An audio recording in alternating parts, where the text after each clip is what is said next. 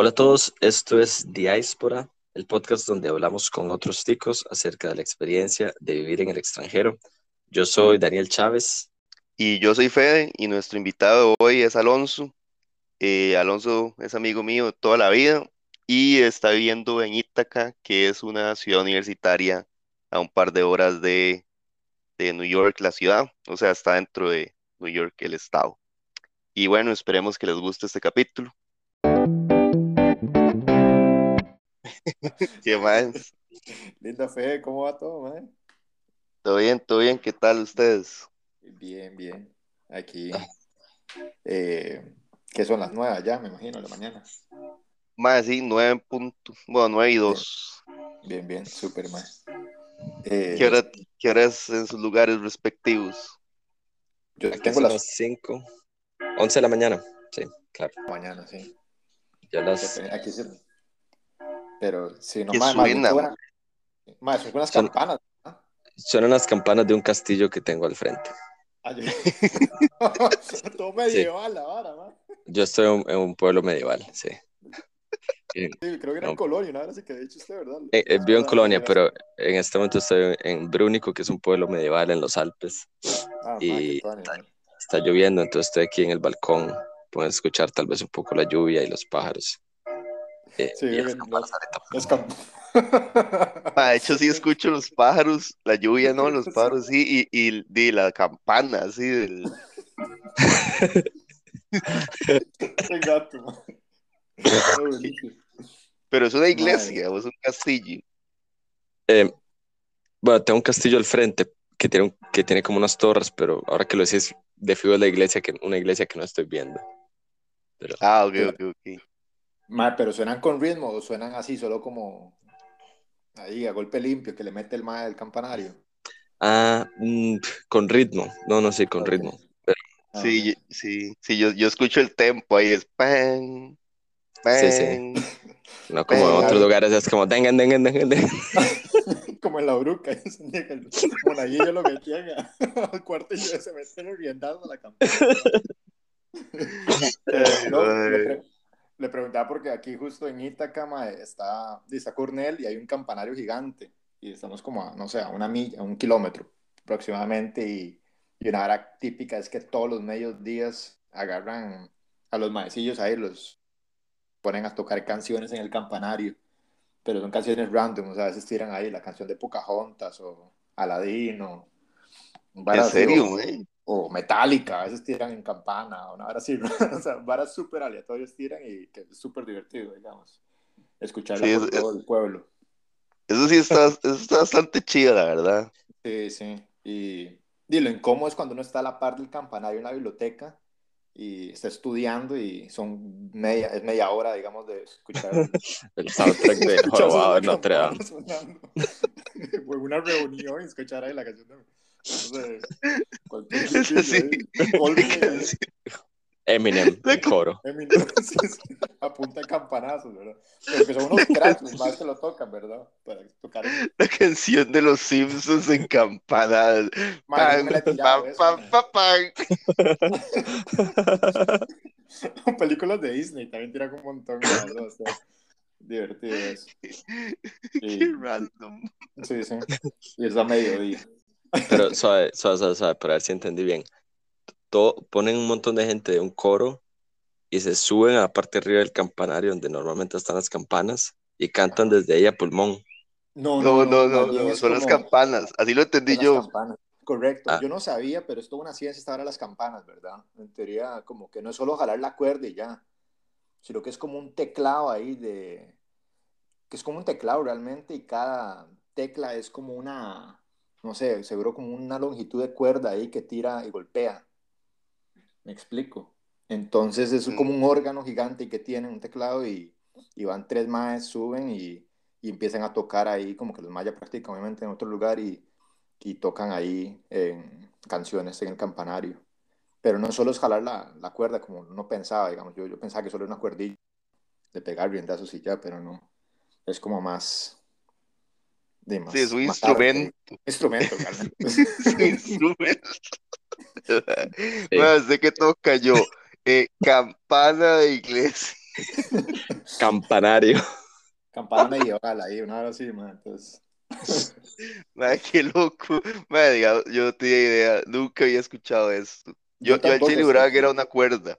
Yo también, man. Hasta que vi videos de la vara y, di, la gente sube y hace el tour y todo. Entonces uno puede ver a los maestros tocando ahí en el campanario y todo. Pero, de chida, yo no he subido todavía por la pandemia, pero sí, eventualmente subiré para ver qué tal la van.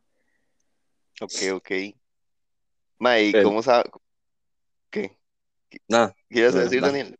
iba a preguntar que si, si, le iba a preguntar a Alonso que si él llegó justo en 2020 o, o, Man, o ya un toque no. antes. ¿o? Ma, yo llegué en el 2019, en julio, agosto del 2019, entonces sí agarré como 6, 8 meses de eh, no pandemia y ya pues luego de todo el 2020 me lo tiré con pandemia y ahorita hasta ahora, hasta julio, junio estamos retomando ya como con normalidad todo aquí, entonces ya, ya hay fiestas, ya la gente está sin máscara, la gente a los restaurantes normal, van a haber clases ahora en septiembre, entonces como que ya está muy, muy tranquilo, digamos. Sí, y me imagino que en esa área todo el mundo es tranquilo, digamos, respecto a vacunarse y usar máscara. Y, Es divertido, sí, es un muy buen punto. De hecho, yo creo que Ítaca, bueno, Ítaca es un pueblito de 30 mil personas ahí como para orientarlos, entonces, pero le llaman ciudad de Ítaca, no sé por qué. Y está en medio de, del upstate New York, o sea, como cuatro horas de la ciudad de Nueva York, es bastante rural el área. Y la ciudad de en personas, yo diría que 95% es bastante abiertamente para ponerse vacuna, súper, bastante demócrata, muy liberal, etcétera. Y todo bien, pero uno sale aquí a cinco millas a la redonda y la vara cambia radicalmente al punto de que ya es como puro Trump, eh, votante de Trump, eh, bastante republicano, eh, es muy rural, al punto que ya hay pobreza también, tristemente. Entonces, sí, sí es como un cambio muy fuerte a la periferia de Ítaca y ya Ujú. millas adentro, digamos. Entonces, sí, Pero en la Sí, es- periferia de Ítaca o fuera de Ítaca, digamos, esos Ya, persona- es- o ese estilo que ese mencionaste. estilo de vida es como, no sé, la redonda, fuera de Ítaca ya cambia todo. Ok, ok. Pero es afuera de la, del pueblo. Todo, o sea, digamos, todo el pueblo se mantiene en la burbuja, por decirlo. Sí, nosotros lo llamamos aquí como una burbuja, porque realmente en todo el sentido de la palabra, o sea, en términos de política, en educación, ideas liberales, etcétera, todo esta vara es bastante, bastante diferente con respecto al resto de, de Nueva York. Entonces, como que es un contraste grande salir a, no sé, a los pueblos de aquí a la par y, y, Em, y sí, es, es otra nota, digamos, digamos. Entonces, sí, me ha pasado varias veces, inclusive, que uno sale y, y lo miran raro y todo a uno, porque... cre- creo que tal vez para, para, para ubicar un poco a, a, Ujú, a- a los que escuchan, ujú, em, eh, vos estás, o sea, es una ciudad universitaria, vos Correcto. estás ahí en la U ujú. y la U, yo asumo, o sea, leí que la U tiene 20 mil estudiantes y si me decís que el pueblo tiene 30 mil, de, Sí, eh, hay, hay 20 mil estudiantes, 5 mil profesores, no sé, y, y luego la gente que sirve café y, Cuatro mil ahí random de la U y, y mil, mil personas que nacieron en, la- en el pueblo.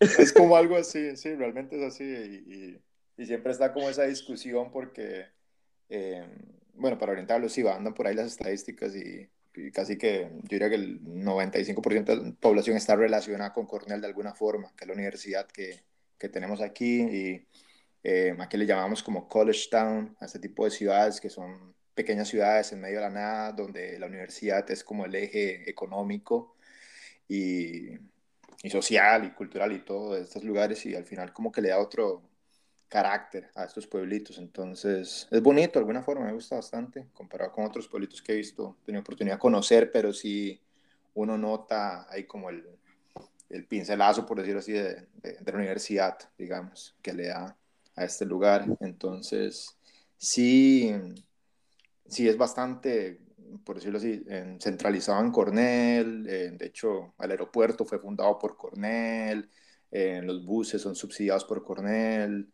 Así que Cornell casi que domina el, el no sé, el desarrollo de la, de la ciudad de alguna forma. Entonces, como es muy importante en, en Ítaca, pero también es divertido porque los itacanos originales eh, se enojan con ese toque, porque siempre uno dice, ah, es que Ítaca es muy chida porque está Cornell, pero, pero realmente los más dicen, no, Cornell es chida porque está en Ítaca. Entonces, como que siempre es de orgullos. De... En 1700, antes de que llegara Cornell. ya era chidísimo. Entonces como que siempre está esa discusión y los itacanos siempre como que dicen, no, no, esta vara es chida por sí sola y, independientemente de que esté Cornell o no esté Cornell. Pero, ma, usted sí ha conocido gente que es de Ítaca que no tiene ninguna conexión con la U. Ma, sí, sí he conocido un par. Sí, es divertido, ma. Sí, sí he conocido. vos decís, yo les, vos decís, yo voy a Cornell y ellos, ¿qué? ¿De qué, de qué me está hablando? Cornell, ¿qué es Cornell? Ah, creo que he escuchado algo. Hay un rumor ahí de una, una escuelilla. Ahí. Pero no, sí, sí hay gente, obviamente. Y, y... y por ejemplo, ¿dónde conoció a esos personajes que no son de la U?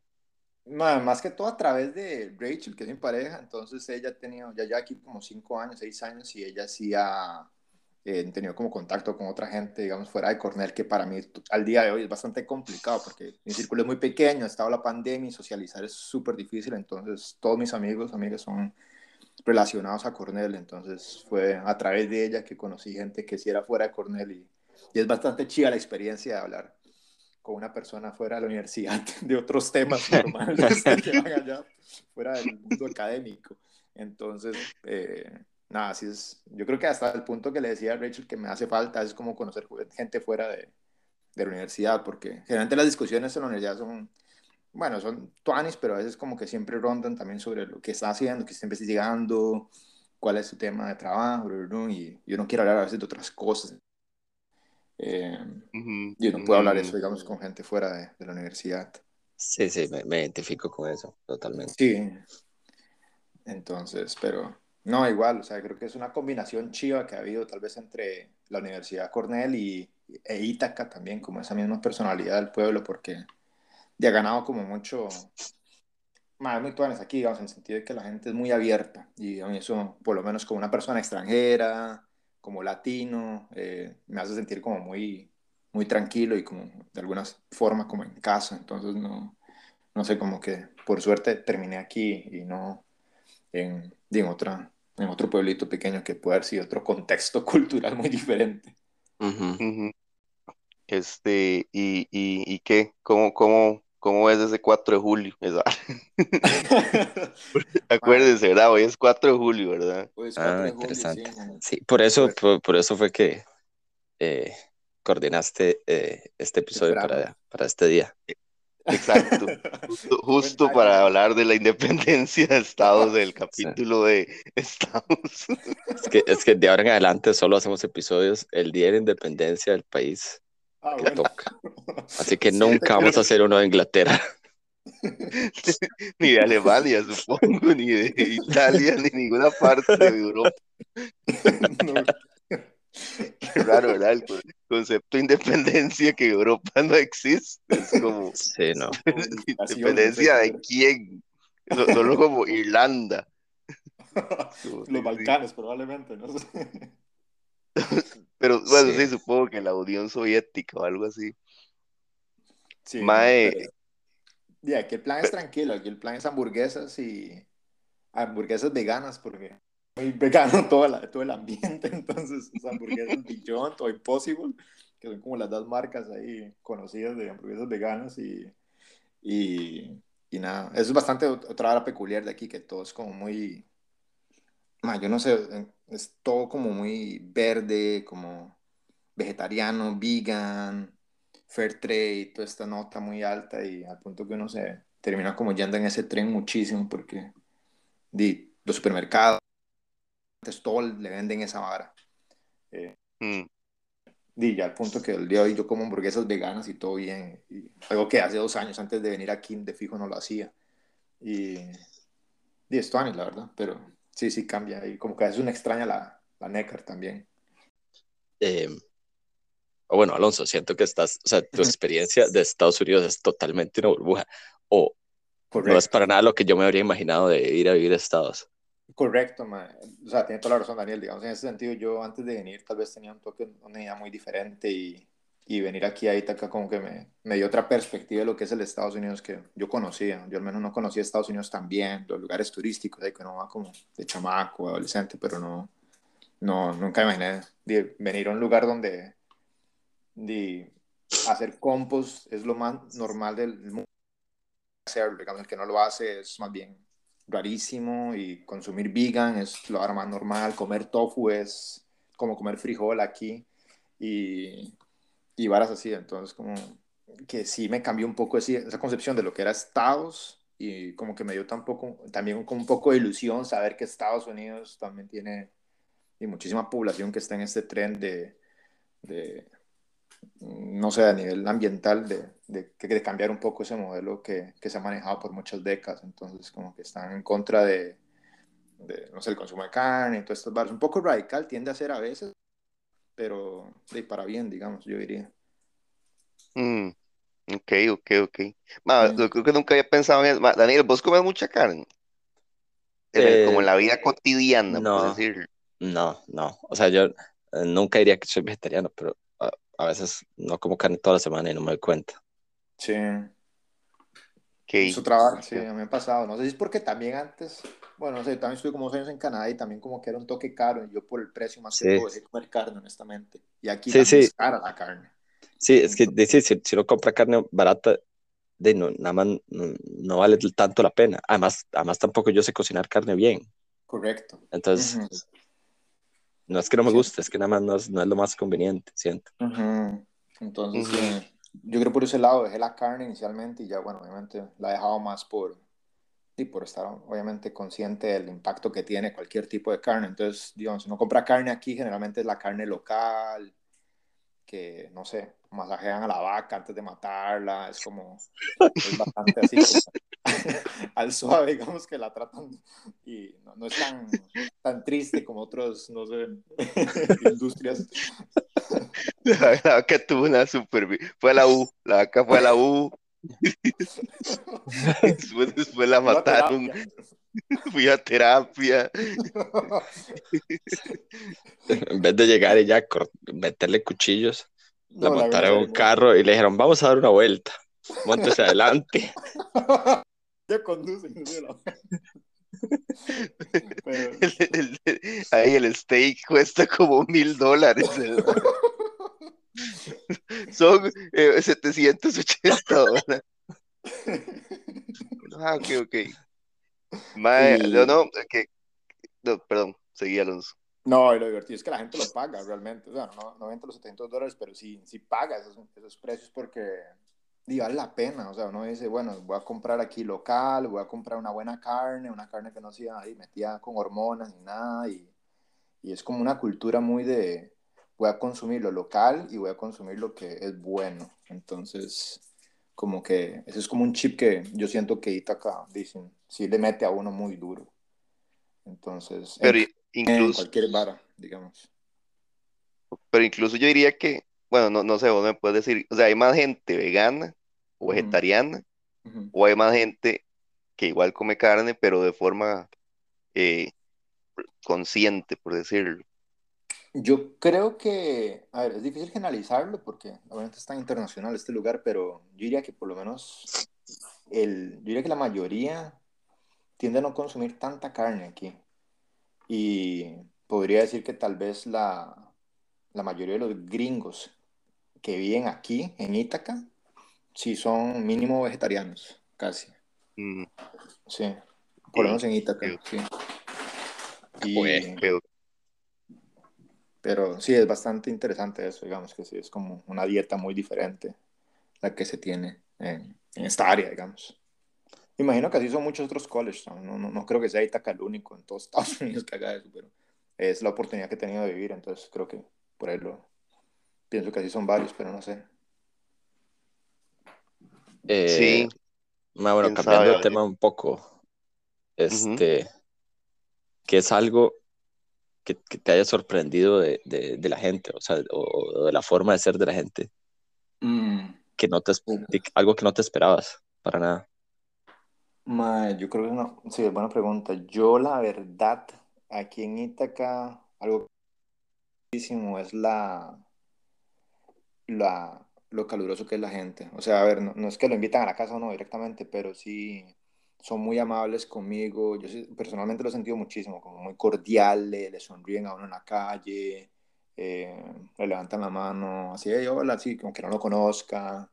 Y que es otra hora que pues, en otras ciudades de Estados Unidos difícilmente pasa, digamos. Entonces, más en Nueva York, menos, digamos. En Nueva York nadie lo saluda a uno. Entonces, digamos que eso en Ítaca sí me llamó la atención, tal vez porque es pequeño y, y tiene como ese, esa esencia de pueblito. Entonces creo que le da, no sé, esa cordialidad tal vez entre la gente, pero sí es como muy caliente, muy, muy caluroso y siento nada que sí me gustó mucho es que la gente aquí está muy consciente sobre, no sé, los derechos de las otras personas, sobre la agenda social, entonces como que son muy respetuosos, no sé, con, con la gente que no, con el inmigrante, digamos, y, y de alguna forma yo tenía un poco de miedo de eso en Estados, honestamente, más que, y yo soy moreno, etcétera, y full latino, entonces digamos que sí tenía como un toque, ah, que picha, va a tener racismo, etcétera. Obviamente lo he tenido, y, pero sutil tal vez, y es incómodo, obviamente, eh, sí siento que en Itaca estoy como un toque aislado de esa realidad de estados que puede ser más fuerte en otras ciudades o lugares. Y eso me mm. llama la atención de Itaca. Sí, sí, eh, sí, sí, entiendo. Yo, yo, creo que a mí esa es de las cosas que me daría miedo. Eh, ah, no, no, no, ir a estados, pero vivir en estados. Mm. Eh, sí, siento que es una de las cosas como que una de las razones por las que creo que es algo que no me gustaría, pero obviamente depende mucho del lugar. Em, ¿Qué estudias vos? ¿Qué es lo que estás estudiando allá? Ma, yo estoy estudiando, bueno, un doctorado en ingeniería ambiental eh, en el tema de sistemas energéticos sostenibles y de mi tesis de investigación es más que todo sobre facilitar políticas públicas de electrificación rural en América Latina.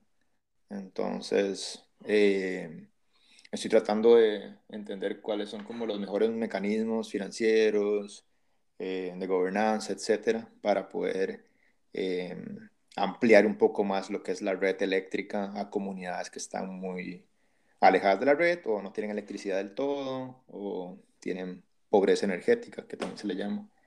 Entonces estoy en mi, voy a empezar mi tercer año ahorita en septiembre y me quedarán, no sé, tal vez dos, tres años más, por lo menos, eh, para mm. terminar el doctorado. Interesante.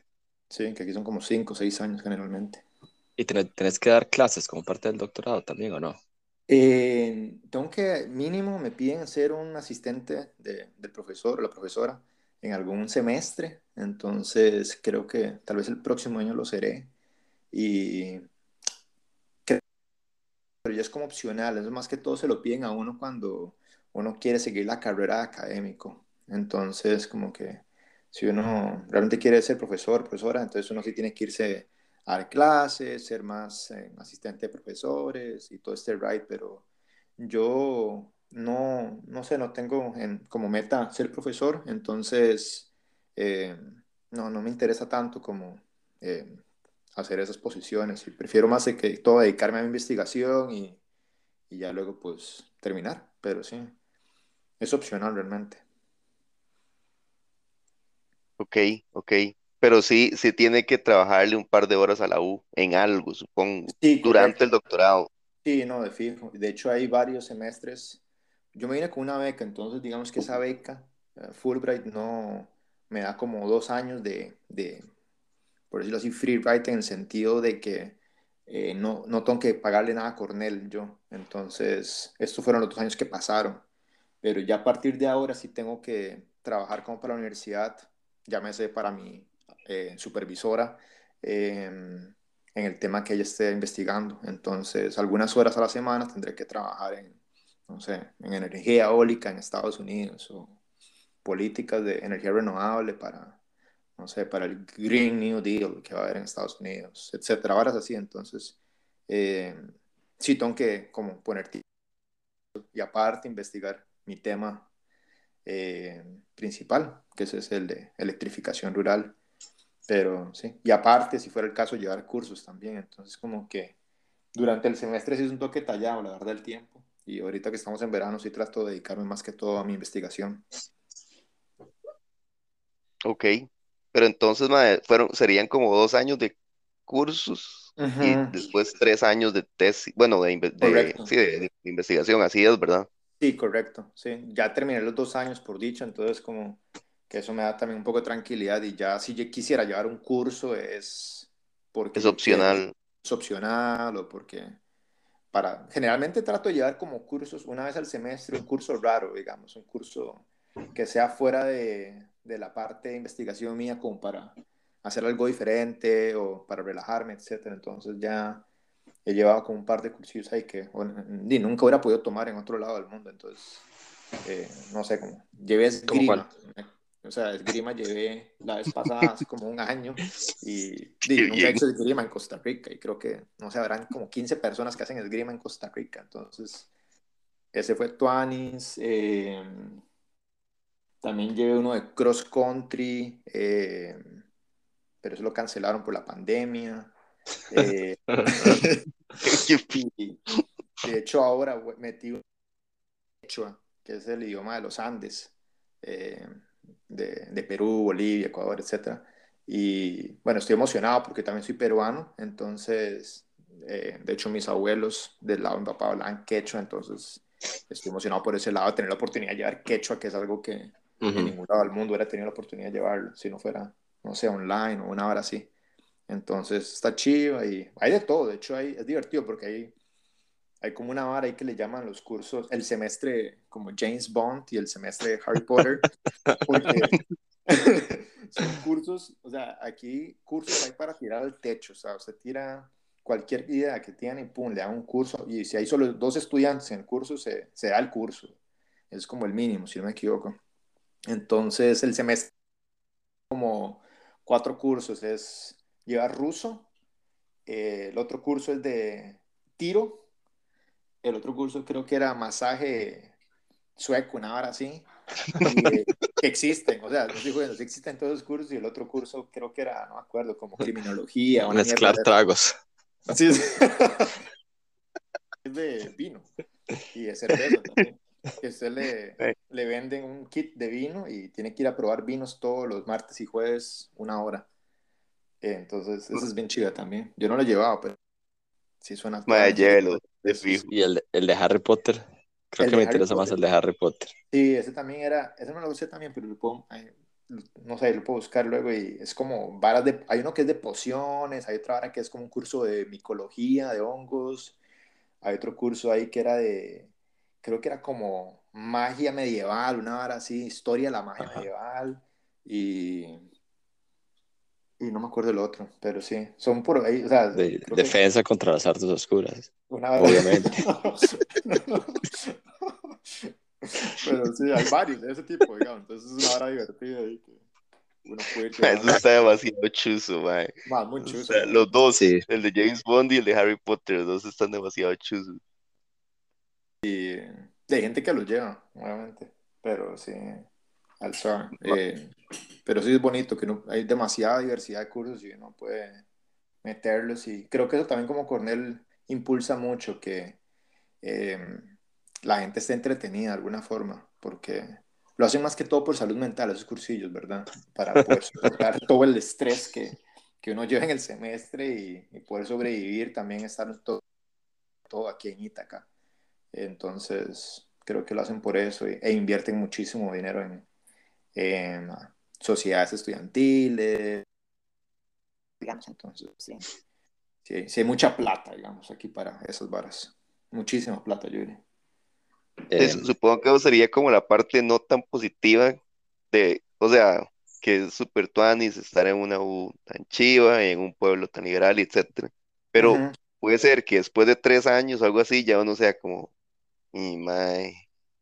Quiero sí. salir corriendo de este pueblo. Entonces, como que, me explico. No, sí pasa. Y de hecho me pasó el segundo año, el primer año. O sea, que, que con mis amigos, con Rachel, decirles que por lo menos hay que salir de Ítaca una vez cada dos meses de aquí, porque solo, bueno, aquí está una hora, una ciudad que se llama Syracuse, que es como, no sé, medio millón de personas tal vez.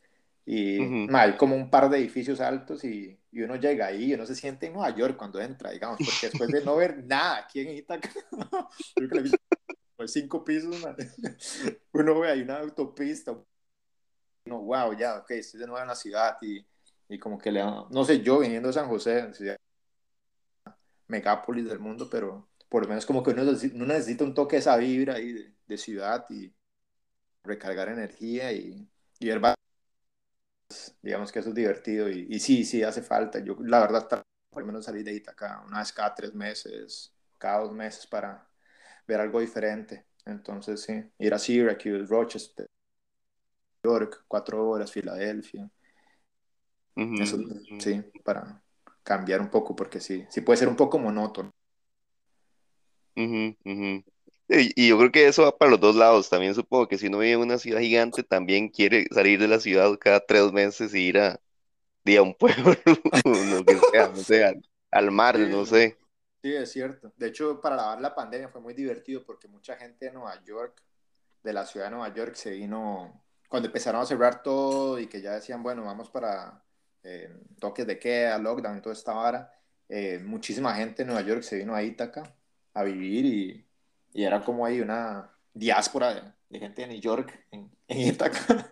y, y muy interesante también que cambió un poco ahí como la dinámica social por unos meses. Y, y sí, y igual vienen buscando naturaleza, un poco de espacio, etcétera, que en Nueva York no lo tenían porque estaban encerrados en los apartamentos. Pero sí, aparte. Yo- claro. Mae, creo que nunca te he preguntado esto, así ni siquiera Ujú. como casual. Que, mae, ¿usted cómo se mueve dentro de Ítaca? O sea, ¿anda en carro? ¿O anda como una bici o a pata o como... Ma, generalmente para ir a clases solo al campus voy en bus y cleta. Entonces hago ahí como un sistema intermodal, como le llaman ahora. Y es, realmente lo hago, es cerquísima, es como, no sé, dos kilómetros mi edificio, pero el problema es que hay una cuesta del carajo que no puedo hacer la encleta. O si la hago en cleta, llego cansado, eh, Y acalambrado o sudadísimo, ¿verdad? Y de hecho me pasó la primera vez, yo muy ingenuamente, la, la primera semana llegué y le dije a una amiga que conocí aquí, le dije, vamos, veámonos en tal lugar, en Cornell, y yo no conocía cómo era el relieve aquí, y estaba aquí en mi casa, y le dije, ok, media hora, ta, ta, ta, y, y no sé por qué Google Maps, es un gran error de Google Maps que le tira a uno el tiempo en bici como que fue, no considera que, digo, no es un humano y, di, no puede andar di, constante en una cuesta, ¿verdad? Y iba por la cuesta, ma, imagínense que es como la cuesta de, de la de Barrio México, no sé si se acuerdan, que es como de la Uruca Mm. yendo a Chepe Centro, que es una cuestota altísima. Sí, yo sí tengo una idea de, de esa cuesta. No sé si Daniel... Es una cuesta empinada, digamos. O sea, la gradiente es como 40 grados casi, yo creo. Altísima. Y son como cuatro de esas, digamos, imagínense, pero en diferentes formas. Como una yendo a la izquierda, a la derecha, directo y otra ahí ya. Y, y man, ¿no? O sea, yo iba en la cleta y la gente que iba caminando a la par mía en la acera iba más rápido que yo. Entonces yo dije, bájese de esta hora y, y empieza a caminar con la cleta. Entonces obviamente llegué tardísimo a esa reunión, pero lo que hago es di, agarrar el bus y el bus me deja arriba en el campus, que el campus está arriba de la cuesta, y ya ahí cleteo dentro del campus, me muevo de edificio a edificio en, en cleta. Pero di, esa cuesta también es como una metáfora de, de- de la experiencia en Cornell, ¿verdad? Entonces, solo subirlo. Todos los días. Todos los días es como es un recordatorio de lo que es de no sé, hacer el doctorado o cualquier curso, digamos, de la universidad. Y, y la beca es el bus. correcto. De hecho, sí. correcto. Mae, ¿y, y, y, y qué cleta tiene? Así, Mae, me compré una... Sí, no, me compré la cleta. Viera qué divertido fue esta hora. Por... bueno, aquí hay como una página que se llama Craigslist, eh, Craigslist que, todo, todo es como de segunda, tercera mano, cuarta mano. Y yo apenas llegué y dije, ma, yo ocupo una cleta para moverme, ¿verdad? Sin conocer el relieve, obviamente. Y ya me compré una cleta, 20 euros me costó con la cadena. Y es un perol, ¿verdad? O sea, es una vara es como un, pesa como un carro, yo creo, pero es una cleta, man. Y solo subirla al bus, hago brazos todos los días con esa vara. un día la, cadena se me rompió un día, el pedal se me rompió, se va rompiendo pedazos, pero es como, una, es como un Toyota, pero viejo, ya es el problema. Si hubiera estado, lo hubiera agarrado en los buenos años de, de, la, de la cleta, probablemente estaría mejor, pero ya estaba herrumbrada por la sal del invierno. Es de esas con la rueda grande adelante y una pequeñita atrás. Correcto, sí. Era cupo y todo para subir. la, hicieron en Ítaca, en 1700. John Locke. y, y no, pero sí es vieja y lo divertido, lo bueno es que nadie se roba la cleta. Eso es, entonces es como otro toque, no sé si a ustedes les pasa bueno, en Europa o, cuando fue en Londres, que generalmente no roba nada, sino lo único que roban son cletas. Entonces, usted puede dejar la casa abierta, el carro abierto y nadie se lo va a robar, pero lo que sí le roban son las cletas aquí. Entonces, eh, mi cleta es tan vieja y tan hecha leña que, que no, nunca la han robado. Y fue divertido porque una vez estaba la de Rachel, la de mi pareja, aquí en el, en el Porsche, la cleta anclada con la mía, y la de Rachel era un toque más decente y se robaron la de Rachel y la mía la dejaron ahí. por, de, por lo mierda que es, pero, pero ahí sirve, todo bien. ese es el mejor sistema anti-robos. De... Yo me acuerdo, yo tenía un, Nissan del 90, que nadie se iba a llevar ese carro. deja la puerta abierta, yo creo, del carro y todo. Todo, todo, las llaves puestas así. Nadie se lo iba a robar jamás. Qué buen carro, eso me acuerdo de ese Nissan. Sí, sí, sí.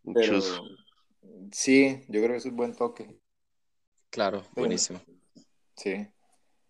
Pero. Mae, y.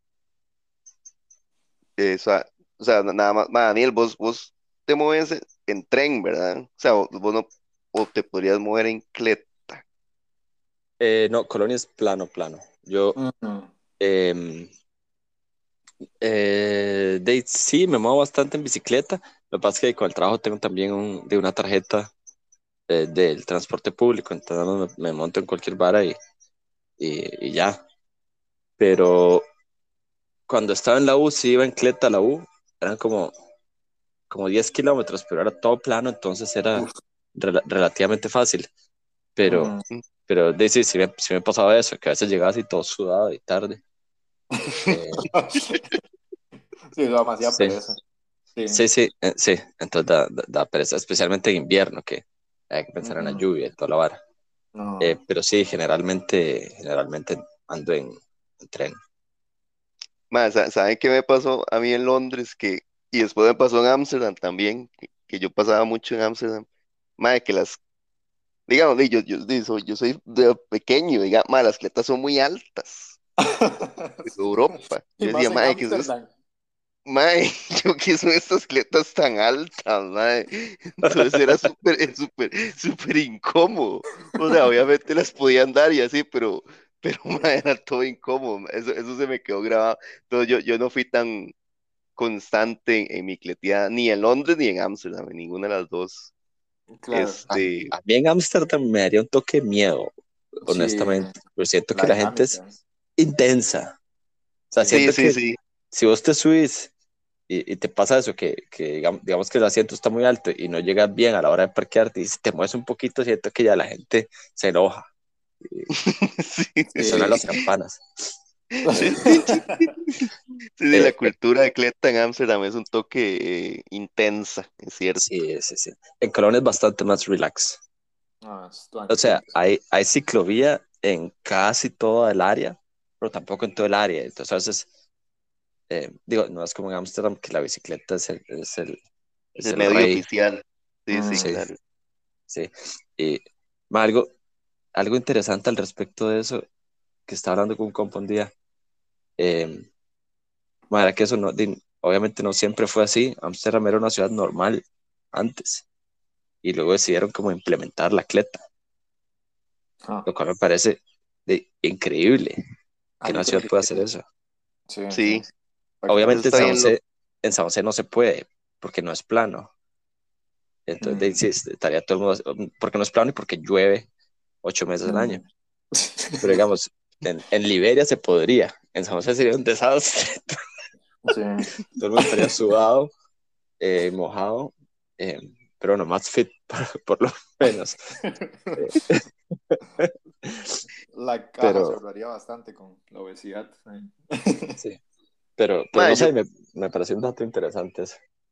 Sí, digamos que yo no sabía, o sea, o sea, ahora que vos lo decís, tiene todo el sentido del mundo, pero uno nunca piensa, sí, uno asume como, ah, sí, estos más llevan 500 años en esta dinámica de la bicicleta, y digo, Sí. obviamente eso no es así, o sea, seguro se implementó como en los 60, algo así. Mm, Algo así, no sé la verdad. no, Pero no sé, sí. Ma, ¿qué tal la infraestructura de cletas en, en Ítaca, Alonso? O sea, Ma, está, está bien, hay buen ciclovía y así. Hay- sí, sí hay buenas ciclovías, eh, no es como separada, sino que está sobre la calle y, y como que es compartido, pero los carros yo diría que respetan muchísimo esa vara y, y dado que hay una cuesta gigante eh, y todo el mundo vive abajo de la cuesta casi, eh, los buses ya están hechos para poner tres cletas, cuatro cletas, no sé, entonces, digamos, para movilizarse y, y hacer como transbordos y, y moverse de un lado para otro. Pero, pero sí, yo diría que no es perfecto, honestamente. Sí, hay mucho por mejorar y en términos de, no sé, como hacer carriles más compartidos y, y cuando, la bronca es cuando nieva, que Mm, cuando pasan los camiones de nieve, tiran toda la nieve al, al costado, digamos, derecho. ¿verdad? De la vía. Y generalmente uno como cleta va por el costado de derecho. Entonces, que o se cae o va ahí como maniobrando ahí en, y, y los carros. Entonces, como que eso toque co- jodido en, en la época de invierno. Yo diría que eso sí está mal hecho y, y porque aquí nieva, sí es una montaña de nieve en el espaldón, por decirlo así, que es la, el, el área donde iría uno como cleta. Pero sí es un toque hueso. Y aparte que se le oxida la cleta a uno todo también. Entonces, mm, sí, es como cambiar la cadena cada año. ok. Eso me trae más preguntas, digamos, entonces el clima sí es Uf, extremo, o sea, el verano es muy caliente y el invierno es muy frío, ¿o no? sí, sí es, sí, o sea, digamos, justo la semana pasada llegamos a 38, 40 grados casi en algún momento de los días y invierno podemos llegar, yo creo que lo más frío a menos 25, menos 20, ya pero sí cae mucha nieve eh, en algún, los últimos dos inviernos, digamos. Creo que generalmente aquí cae mucha nieve, eh, como es costa este, no sé, tiene como hay un efecto ahí climatológico que, que sí, sí es más tormentas de nieve, como que al punto que uno, di, cae nieve desde, no sé, de octubre, noviembre hasta, no, diría que noviembre hasta abril, tal vez. Entonces son Y, casi ok. seis meses, cinco meses que uno está a temperaturas de cero grados, bajo cero, 5 grados. Entonces uno tiene que también acostumbrarse a saber qué hacer en invierno porque no puede estar encerrado en la casa todo el día. Entonces, di, no sé, ya como que le he agarrado el toque y, y ahora hago, no sé, cross country o... Ah, no, yo eh, me encierro en la casa. Yo me encierro en la casa. Bueno, eso es otro toque, bueno. Con whisky ahí, ya. Como un oso, ma, El ma hiberna, suave. sale todo peludo así cuatro meses después. Sí. ¿Qué más? Peludo y gordo, no sale. Ojalá pudiera. Sí, y Tengo dos el niños que invi- si no salen de la casa gritan. ¡Salir! ¡Salir! No, yo tengo que salir porque si no me vuelvo loco, la verdad. Y di, ¿no? Sí, voy a hacer esas actividades porque es divertido, la verdad. O downhill a veces también. Que aquí hay unas montañillas cerca para aprender. Sí, es como dos mundos, digamos, esa hora, invierno y verano. Entonces ahora en verano todo el mundo saca el paddleboard porque aquí hay un lago grandísimo a la par de Ítaca. O la gente tiene veleros, mierdas de esas, digamos, para estar en el lago. Entonces sí. Mm. Yo di nada, yo agarro un flotador y me voy por el río, más barato. Pero una llanta. Flotador como, como las donas esas, digamos. Las donas, compramos una dona, de hecho son negras y la inflamos y ya nos vamos con un par de hibritas ahí en el culo, una, hacemos una dona de hielera y, y se va. Di, una hora no puedo andar en el rito ahí al suave. Hasta pero po- podrías, podrías, fijo, hay un curso de, de aprender a, a velear, podrías tomar ese curso. De hecho, sí hay, mae. Es uno de mis sueños, poder aprender a, a velear bien.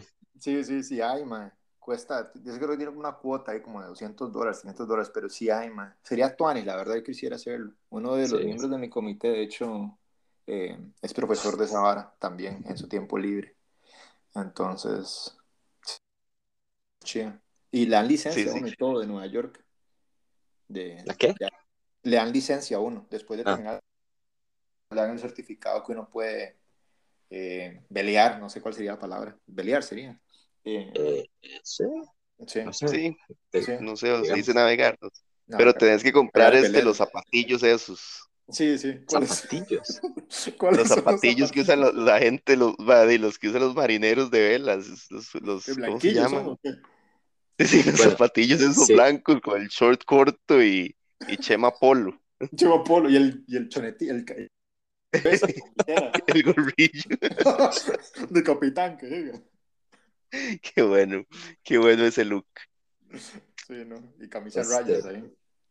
Pero, sí. ¿Y usted tiene el outfit, mae? Yo, Sí. eh, no, no, yo soy, soy otro estilo. Soy Ah, panta normal y sin chema. Todo latino. Panta, panta de surfear y, y chema random. Así. Sí, y en, y Sí, en chema, barqui- digo, ¿no? Sí, este, no, no, es que en, en Guana, en, en Potrero, hay un lugar donde, donde dan clases, no, no sé cuánto cuesta, pero prestan los barquitos pequeñitos y no es tan caro. Ah, Eh, Fede y yo fuimos una vez, de hecho, nos caímos varias veces. Sí, sí, me acuerdo, me acuerdo. Me, me acuerdo que me había parecido bien chuzo, sí. De, fe- de Sí, fijo, es sí. una vara que si, si yo viviera en un lugar que, como que, o sea, ya de Anguana o en Ítaca, o en de el fijo, La o, o mamá. en el Arenal, sí, podría, podría. En el Eh, ahí- ahí también, hay un mae que da clases. en la sabana. Un, un mae, de hecho, es un mae que breteaba, eh, era como consultor para pelis de Hollywood, breteó en Piratas del Caribe y varas así, y ahí tiene, tiene una escuela de vela en, en el Arenal, sí. Al Sí. Chile. Sí, sí, sí. Es una Ok, ma, eso, está, eso sí está bastante chido, el mae. Yo conocí a Johnny Depp y a Keira Knightley. Qué gato. Un rato es todo jetón así, el. Yo salí con Keira Knightley y uno, mm, ok. Luego no va a preguntar ahí al salón comunal y es como, no, no, ese man ni siquiera es gringo. Él hace acento, pero no. El acento todos los días para. dándole durísimo ahí. Madre, di, ya vamos a cumplir la hora, entonces tal vez para cerrar, eh, esta pregunta es eh, como siempre la hacemos, mae. Ok. Eh, Alonso, ¿qué es lo que más extrañas de vivir en Chepi o en Costa Rica en general? En la Uruca. Eh, En la Uruca, exacto. la Uruca, entonces. eh, me imagino que eh, además de la familia y los amigos, que es lo clásico que escuchaban los podcasts que todo el mundo dice. Mae, yo diría estas varas, lo estaba pensando justo, me, me gusta, nada, que extraño muchísimo es ir a la Feria del Agricultor y tomarme un jugo de guanábana y de cas. Mm. Esa vara sí, yo estoy, pero que me muero de ganas. O sea, aquí no, no se consigue esas varas jamás. Entonces sí, me muero mucho de ganas de eso. Una buena empanada de mercado también. Qué bueno. Más que todo moncha, es lo que sí extraño mucho. Los rostipollos también extraño muchísimo. Es una vara muy rara también. Los tipollos, es el segundo que dice. ¿Quién, Sí, man, quién sí, un buen... Esos frijoles Alguien había dicho. Alguien ha Ay, hecho rostipollo. Sí, ¿En serio? Sí. sí, sí, sí, sí. Hay un pegue ahí de rostipollos, no sé. Y lo divertido que... Sí, yo creo que los rostipollos son nicaragüenses, inclusive. Pero sí, nada, chivísimo. Que y ya hay dos personas que decimos rostipollos. Eh, Vamos a conseguir el patrocinio de rostipollos. Exacto, estaba pensando. Era Que nos como, manden- que nos manden un kit de los pollos ahí, por lo menos en comida. Y al final de cada capítulo, la verdad que usted lo que más extraña es Rusty Pollo. Todo el mundo como... ¿Cuál sede de los tipollos es la que más extrae? Ustedes ya pueden vender esa data, man. No sé si la otra persona es de aquí en Norteamérica. Pueden ponerlo en Nueva York, una sede de los tipollos y hacen, la pegan. Eso es madre. ya les mundial de los expats ticos. Qué bien. Eh, ma, yo creo que esas son las balas que más me hacen falta. Bueno, obviamente la playa, ma. Sí, sí, una playa Mm. como con agua caliente. Eso es una vara que también extraño muchísimo. Sí, ah, bueno, perdón, y sí. la última, Aria City, ma, es la otra que está. Qué bueno, qué bueno haría así. Eso sí. Ese tour por la Cali, sí. Sí, sí, tiene su belleza, tiene su belleza la Cali, Claro. fijo. Sí. Que Área 7 en ningún lado del mundo lo he encontrado, solo, solo en Costa Rica. Y es una hora única también. Es una vara muy única, ¿cierto? Ma, ¿qué ibas a decir, Daniel? Eh, no, que estoy de acuerdo con el agua caliente. Yo Sí. ahora an- an- andaba en la playa. Sí, en Ahora estaba- Báltico. No, no, no, no, andaba en, eh, eh, de en Italia. ah, chuzo. Estoy aquí en Italia, de unas Ah. playas chivísimas, increíbles, de las playas más bonitas que he visto en mi vida. Mm. Eh, pero de ahí el mar estaba frío. Tampoco Sí. estaba fríísimo. Ya todo el mundo se metía, pero yo estoy acostumbrado a que el agua esté calientita. Claro, claro. Como un Mm. jacuzzi, eh, salado. Claro. Sí. sí. Más, más bien aquí en, en el mar de aquí llegan a veces unas corrientes frías. Y se eso que uno siempre lo menciona a uno. Más sintió esa corriente fría. Es como, ah, sí, la corriente fría. Qué rico, sí, es cierto, ¿eh? No, es cierto. Pero sí, eso se extraña bastante, yo creo. Ah, Sí. Pero aquí la playa más cercana que tenemos es el lago Ontario, entonces también es bastante fría. No- Y, y no- sin olas, ni, ni sin sal. olas, No es nada. Sí, correcto. Ok, ok. Pero sí, ¿no? Y no, mae, yo diría que ya podríamos ir cerrando, ¿verdad? Yo diría que sí, que ya Claro. estamos. Alonso, demas- demasiadas gracias, mae, al Chile por darnos una hora de No. info de Ítaca. Aro, aro. Gracias a sí, ustedes. muchas gracias. Claro, ¿no? Y un gusto ahí hablar con ustedes y, y nada, la pasé genial y, y nada, Igual. felicidades por seguir con Diáspora, que ya la audiencia lo extrañaba, yo creo. Bueno, Gracias, mae. Claro, claro. Ahora te pasamos el, te hacemos el depósito cuando Rostipollos nos pase el Por cheque. favor.